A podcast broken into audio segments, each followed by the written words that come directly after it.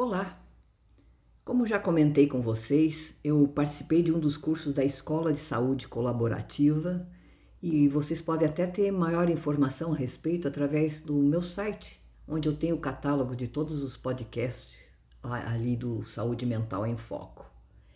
No podcast anterior, eu dei uma visão geral do propósitos e princípios norteadores dessa escola, seus eixos temáticos e como funciona. Saliento que as inscrições estão abertas para o público e os cursos são gratuitos e online. Eu vou descrever e comentar sobre o curso que participei. Olha, foi uma experiência de crescimento única. O tema do curso foi autocuidado no manejo da depressão, estratégias e ferramentas de autocuidado. Quem me fez o convite foi o Tiago Ribeiro, mentor deste curso, idealizador e coordenador da Escola de Saúde Colaborativa.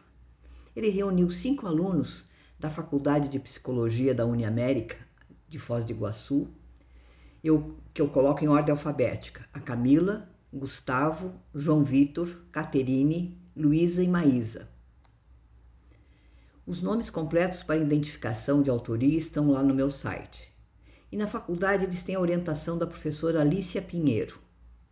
Na programação, são quatro encontros online aos sábados pela manhã, com os temas Depressão vista pela sociedade, como identificar um possível começo de depressão e como agir, ferramentas de autocuidado para lidar com sintomas, elaborando um plano de bem-estar. Olha, para mim foi um prazer enorme lidar com jovens universitários entusiasmados com a sua primeira experiência como equipe acadêmica de um curso. A espontaneidade na manifestação das suas emoções, o próprio jeito de expressá-las, só acrescentou no acolhimento em um curso com um tema bem tenso, que é a depressão. Outro ponto interessante foi o desafio de acompanhar o grupo de trabalho formado no WhatsApp, o grupo de participantes do curso, exercitar essas ferramentas de trabalho em rede social, fazendo convites, reforçando temática e mesmo no próprio dia participando do Google Meeting, às vezes do Zoom, né? Gente, eu reforço essas impressões para justamente dizer que qualquer um de nós pode perfeitamente acompanhar esses cursos online. São curtos, gratuitos e realmente de fácil acesso. Pode ser até mesmo pelo celular, mas eu recomendo que seja via computador, pois a gente consegue ver todos os participantes na tela, o que aproxima mais o que melhora a compreensão.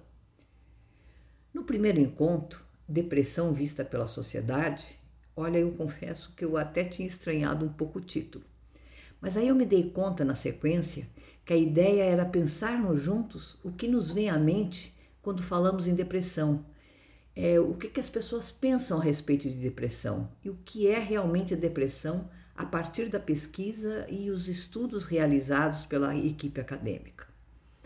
Em determinado momento do encontro, pediram para que cada um de nós escrevêssemos uma palavra que descrevesse a depressão. Olha só que interessante. Quais foram as cinco palavras-chave mais utilizadas? Tristeza, desespero, solidão, desesperança e vazio. Que palavras intensas e fortes. Aí o grupo de alunos apresentou sua pesquisa sobre o que realmente é depressão e a sua biologia, além da diferenciação da tristeza e da depressão. Eu destaco aqui os pontos levantados sobre o que é realmente a depressão. Caracterizado por sensação de vazio, falta de interesse pelas pessoas e atividades, tristeza intensa sem motivo aparente diminuição drástica de interesse ou prazer em quaisquer tipos de atividades, dificuldade de concentração e tomada de decisão, esgotamento de energia, ou seja, fadiga extrema, alteração na capacidade motora, podendo causar agitação ou atraso psicomotor, mudança nos padrões de sono, insônia ou hipersonia mudanças de padrões alimentares, ganho ou perda de peso significativos, sentimento de não ser útil para ninguém, fomentando uma culpa excessiva ou inapropriada. Pensamentos constantes de suicídio e morte. Olha só que pontos que foram levantados nesse estudo.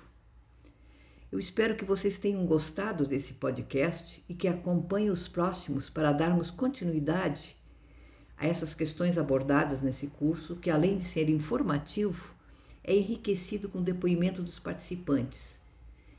É um aprendizado coletivo que vale a pena participar. Os cursos não são gravados, por isso renovo o convite de acompanhar a programação da Escola de Saúde Colaborativa no Instagram.